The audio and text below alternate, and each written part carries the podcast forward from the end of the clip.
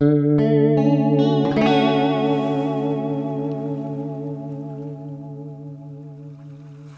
c'est Ellie, j'espère que tu vas bien. Bienvenue dans ce nouvel épisode qui va parler de travail et de ses différentes représentations. Depuis des siècles et des siècles, l'humain a toujours différencié le travail manuel, donc lié à des activités de production industrielle ou d'artisanat, du travail intellectuel, donc lié à ce qu'on pourrait identifier comme les jobs de bureau. Depuis quelques années, on voit des cadres supérieurs quitter leur job, euh, leur job dit intellectuel, pour euh, se réorienter vers un travail manuel dans un atelier ou une boutique. Cette reconversion est dans une majeure partie des cas une reconversion suite à une crise du sens. Et ce que j'entends par là, c'est que les personnes en open space toute la journée ne trouvent pas ou plus de sens à leur activité. Les tâches que tu réalises chaque jour au quotidien ont-elles du sens pour toi? Es-tu stimulé par ton poste et sa réalité?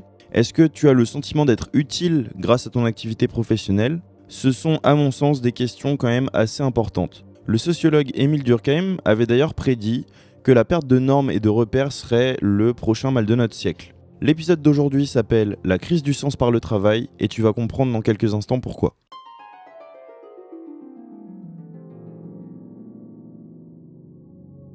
Je te disais donc qu'il y a le travail dit manuel et le travail intellectuel. C'est très binaire comme définition et comme tu le sais déjà, dans ce podcast, on aime bien la nuance, donc je vais tenter de dresser un tableau un peu plus réaliste de la situation. Ce qui est sûr, c'est qu'entre un travail manuel ou un travail intellectuel, l'intérêt que tu porteras soit à l'un, soit à l'autre, dépend énormément de ton éducation.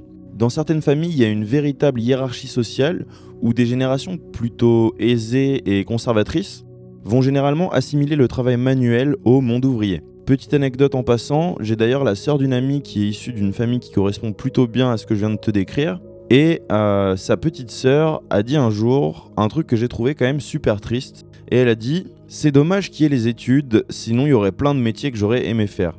Bon alors au-delà de l'absurdité de cette phrase pour les idéalistes comme moi, ça montre bel et bien que l'objectif de cette éducation est de rechercher une reproduction sociale. Calquer le schéma de génération en génération pour faire perdurer la légitimité de cette branche et ne pas l'ouvrir à des personnes dites illégitimes.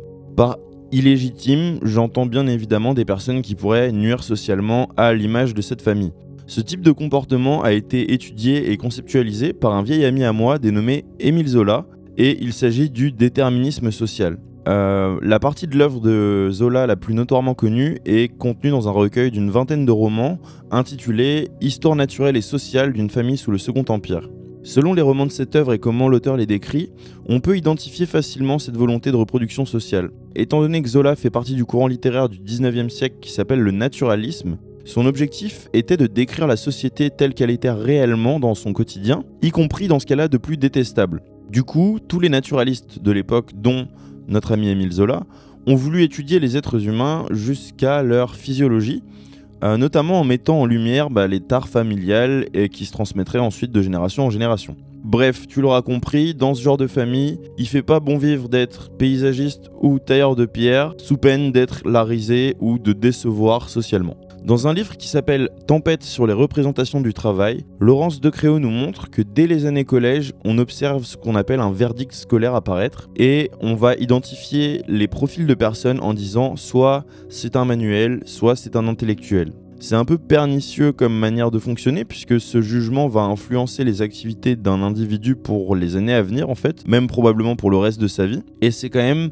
assez faussé selon moi. Je pense que le système éducatif français ne permet à aucun jeune de réellement tester ses aptitudes à des activités manuelles. L'auteur explique également comment l'État et le gouvernement tentent depuis plusieurs années de redorer un peu le blason des travaux manuels, mais malheureusement ça a toujours été en vain. Du coup il y a plusieurs questions qui me viennent en tête quand on réfléchit à ça. C'est depuis combien de temps on oppose les activités manuelles aux activités intellectuelles? Euh, Depuis quand le travail de l'esprit est-il spécialement plus noble que celui de la main? Et pourquoi en France, le travail manuel et technique est-il depuis longtemps infiniment plus déconsidéré que par exemple dans d'autres pays? La philosophe Hannah Arendt écrit en 1958 une œuvre intitulée La condition de l'homme moderne, et je vais te lire un petit passage qui prendra son sens dans ce podcast. J'ouvre les guillemets. La distinction entre travaux manuels et intellectuels, bien qu'on puisse la faire remonter au Moyen Âge, est moderne et elle a deux causes différentes toutes deux cependant également caractéristiques du climat de l'époque moderne. Comme dans les conditions modernes, chaque occupation dut prouver son utilité pour la société dans son ensemble, et l'utilité des occupations intellectuelles devenant de plus en plus douteuse face à la glorification du travail, il était tout naturel que les intellectuels voulussent, eux aussi, se faire ranger dans la population laborieuse. Mais en même temps, contredisant en apparence seulement cette évolution, l'estime et la demande de cette société pour certains travaux intellectuels atteignirent un degré sans précédent dans notre histoire, sauf pendant la décadence de l'Empire romain. Il convient de se rappeler ici que dans toute l'histoire ancienne, les services intellectuels des scribes, dans le domaine public comme dans le domaine privé, furent exécutés par les esclaves et jugés en conséquence. C'est la bureaucratisation de l'Empire romain accompagnée de l'élévation sociale et politique des empereurs qui provoqua une revalorisation des services intellectuels. Je ferme les guillemets. Bon, concrètement, qu'est-ce que ça veut dire ce petit extrait? Ça veut dire qu'avant, pour déterminer ta valeur, on te demandait ce que tu savais faire de tes mains et c'est tout. On te demandait pas si tu savais penser, réfléchir ou autre, on te demandait ce que tu savais faire concrètement. Je trouve ça hyper intéressant de se poser la question aujourd'hui de qu'est-ce qu'on est capable de faire avec nos mains. En effet, on est dans un schéma où on a tendance à tout déléguer, à tout sous-traiter, et du coup, on est capable de faire de moins en moins de choses. Bref, pose-toi la question de quelle est la signification du travail pour toi. Pour la majorité, c'est une tâche qu'il faut accomplir qui n'est pas spécialement source de plaisir, et la récompense se trouve pas dans la tâche accomplie, mais dans la rémunération. Pour d'autres, le travail, comme on continue de l'appeler, représente une chose bien différente. Dans cette vision, il est bien établi qu'on y trouvera du plaisir. Si c'est pas le cas, on éprouve tout de suite un sentiment de frustration. Le respect, la considération et l'estime d'autrui sont les sources de satisfaction les plus importantes liées au travail. Penser à tout ça sans faire entrer la rémunération en compte est une certaine vision du travail. Tu peux du coup, sans te mentir à toi-même aujourd'hui, penser à ton job et déterminer si tu travailles par sens et par plaisir ou pour simplement toucher une rémunération. Je compte bien mettre un peu de nuance à la fin de ce podcast. Là pour l'instant c'est très binaire, j'en ai bien conscience. Je vais parler rapidement de l'artisanat qui euh, n'a certes pas disparu, mais il a été largement remplacé par tout ce qui est industrie de masse, puisque c'est effectivement plus rentable en termes de coûts et de marge. Pourtant, selon moi, l'artisan est vraiment le parfait modèle du travailleur intellectuel et manuel à la fois. C'est pour ça que dans l'histoire, tous les pays enclins au progrès ont toujours mieux conservé l'art du travail double, donc intellectuel et manuel, que les pays les plus industrialisés qui déléguaient ça aux machines. Quand je parle d'artisanat, on peut aussi parler de l'art plus généralement et du coup entendre le terme artiste. L'artiste, c'est vraiment un statut particulier puisque il pense, il crée et il incarne cette passerelle entre le travail manuel et le travail intellectuel. Il l'a illustré par le passé, il l'illustre encore aujourd'hui et je pense très sincèrement qu'il l'illustrera toujours. On a besoin des artistes, c'est un statut qui illustre parfaitement l'interdépendance entre tout ce qui est travail manuel et travail intellectuel.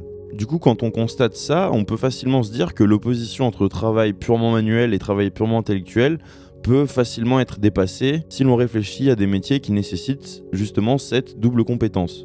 Du coup, ça me fait penser au fait que tout à l'heure, je parlais du mépris des intellectuels envers les métiers manuels, mais l'inverse existe également. Il y a une espèce de rivalité puérile où chacun défend que son métier vaut mieux que l'autre. Ce qu'il faut bien comprendre et retenir de ce podcast, je pense, c'est que il y a des techniques anciennes comme la poterie qui demandent autant d'intelligence et de savoir-faire que de comprendre les sciences les plus complexes de notre monde. Je vais te donner mon expérience, même si l'objectif c'est pas du tout de te raconter toute ma vie depuis que je travaille. J'ai eu l'occasion de faire des jobs de bureau et des jobs manuels, notamment de la restauration et différents jobs en Nouvelle-Zélande.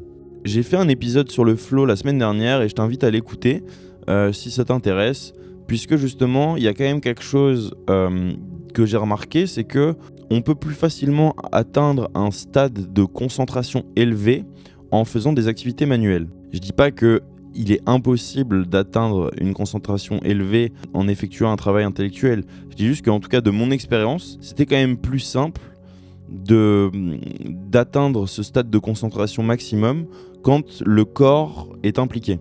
Après, pour avoir fait les deux, je trouve que les jobs de bureau sont quand même particulièrement monotones et manquent de sens, ce qui fait que j'avais quand même du mal à garder un job de bureau longtemps. Pour avoir bossé comme commercial dans la relation client où tu es derrière un ordi pendant 8 heures, je trouve ça quand même hyper triste.